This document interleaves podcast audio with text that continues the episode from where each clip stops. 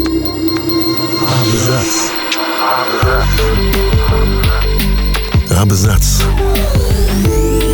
О книгах и писателях. О книгах и писателях. Всем привет, я Олег Булдаков, и сегодня я расскажу вам о грустной истории Алана Милна. Этот писатель подарил миру Винни-Пуха, но не смог выбраться из-под каблука жены и разрушил жизнь своего сына. И они пошли. Но куда бы они ни пришли и что бы ни случилось с ними по дороге, здесь, в зачарованном месте, на вершине холма в лесу, маленький мальчик будет всегда, всегда играть со своим медвежонком. В 1926 году английский писатель и драматург Алан Милл написал эти слова, поставил точку и стал самым известным детским писателем в мире. Маленький медвежонок с опилками в голове сделал писателя знаменитым. Жаль, что не смог сделать его счастливым. Любимая женщина никогда его не любила, а единственный сын никогда не простил, что отец сделал из него мультяшку. Алан учился в частной школе, которая принадлежала его отцу, и одним из его учителей был Герберт Уэллс. После школы был Кембридж, где Милн изучал математику, но ему гораздо интереснее было писать заметки в студенческую газету. Его быстро пригласили работать в британский юмористический журнал «Панч», и там он встретил Дороти. Светская девушка, аристократка Дороти де Селенкурт, была крестницей редактора журнала.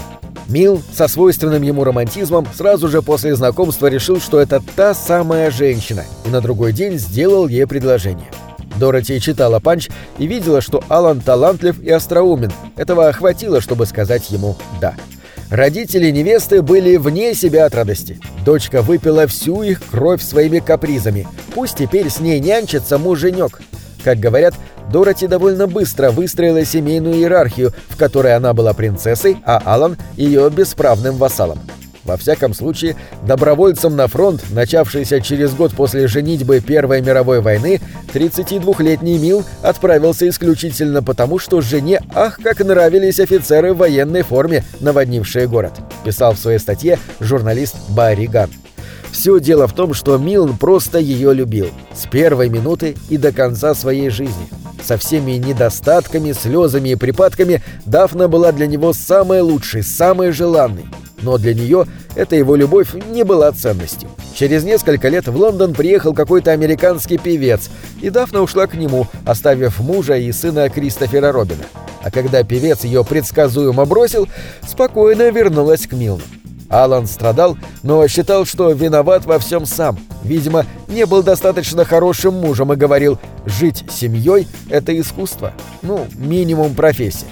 На фронте Милн был недолго. Он заболел и вернулся в Англию. Работал инструктором в учебном лагере, потом в военном министерстве в отделе пропаганды. Но это было так. Главным в эти годы для него все равно была литература. Ночами Милн писал пьесы, которые охотно брали театры и хвалили критики. Но слава одного из успешных драматургов Англии была недолгой, пока Мил не написал свою сказку про медвежонка. Он часто грустил, что не может быть хорошим отцом Кристоферу Робину.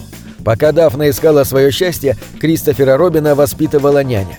Милн был слишком подавлен и потерян, чтобы заниматься сыном. Но он очень старался. Время от времени он выныривал из своего горя и рассказывал Кристоферу Робину сказки про плюшевого медвежонка. Однажды писатель подумал, что хорошо бы их записать. Первую историю про Винни-Пуха и его приключения с пчелами опубликовала вечерняя газета. И тут случилось чудо. Все дети Англии пришли от этой истории в полный восторг. А Милн вообще не хотел быть детским писателем. Он сочинял Винни-Пуха всего 7 лет, пока рос Кристофер Робин, и никогда больше не возвращался к детской литературе, и не любил разговоров про Винни-Пуха. Он даже злился. Если человек однажды написал про полицейского, от него так всю жизнь будут требовать, чтобы он писал только про полицейских. Возможно, тут все дело в том, что Винни-Пуха ненавидела Дороти. «Ты детский писателишка с опилками в голове», — презрительно цедила она. Дороти была безупречной светской дамой.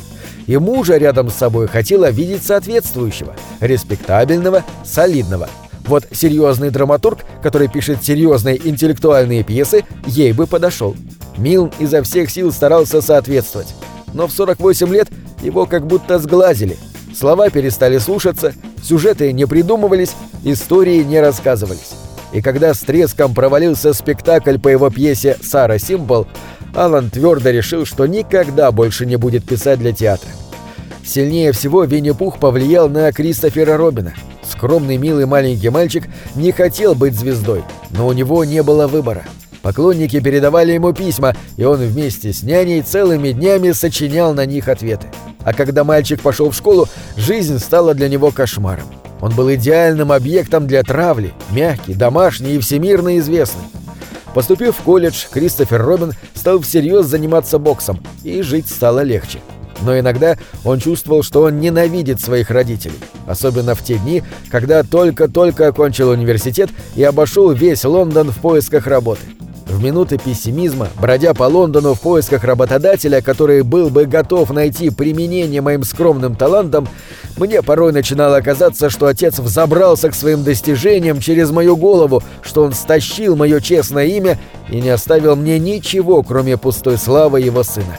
В 1942 году Кристофер Робин ушел на фронт добровольцем, а когда вернулся, прекратил все отношения с матерью и отцом. Против их воли он женился на своей двоюродной сестре, открыл книготорговую компанию, написал очень злую и очень откровенную книгу про родителей. С отцом он после войны встретился всего один раз. С матерью больше не виделся. Алан Александр Милл прожил 74 года.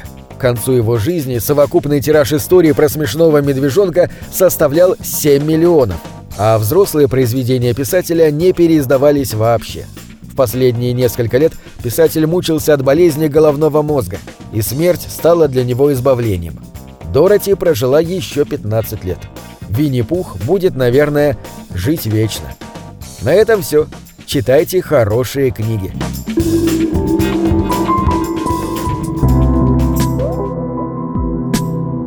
Книги — это двери, что выводят тебя из четырех стен — с ними ты проживаешь другие жизни, а свою умножаешь в тысячу раз. Тысячу раз. Тысячу раз.